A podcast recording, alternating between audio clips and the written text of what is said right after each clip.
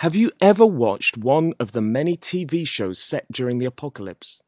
A dystopian future where life as we know it is over and people are only focused on survival. If it's not zombies, it's viruses or natural disasters.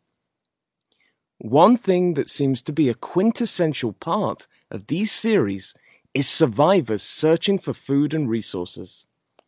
Is that why people stockpile food when things go bad? What is stockpiling?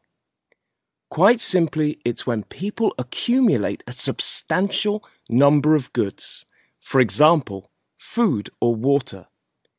According to psychologist Judy Rosenberg, stockpiling perishable goods like eggs and milk is a positive sign that people believe a crisis will be over soon. When people stockpile tinned goods, it can be a sign that people fear that the crisis will endure. But why do we do it? Consumer psychologist Paul Marsden puts it down to three factors that relate to retail therapy.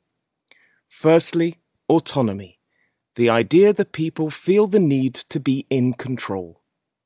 Secondly, relatedness. Panic shopping helps people to feel connected to the community or other shoppers who are doing the same. Lastly, competence. People want to feel like they are smart shoppers and doing the right thing. Sander van der Linden, an assistant professor of social psychology at Cambridge University, said that a phenomenon known as fear contagion can take hold people's decision making is hampered when stressed, so they follow the actions of other people.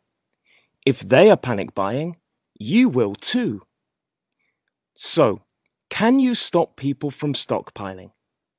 Well, supermarkets can ration the amount of products consumers purchase, and governments can try to reassure people that there is no need to panic. However, it seems that it goes against our basic psychology to try and stop people from panic buying.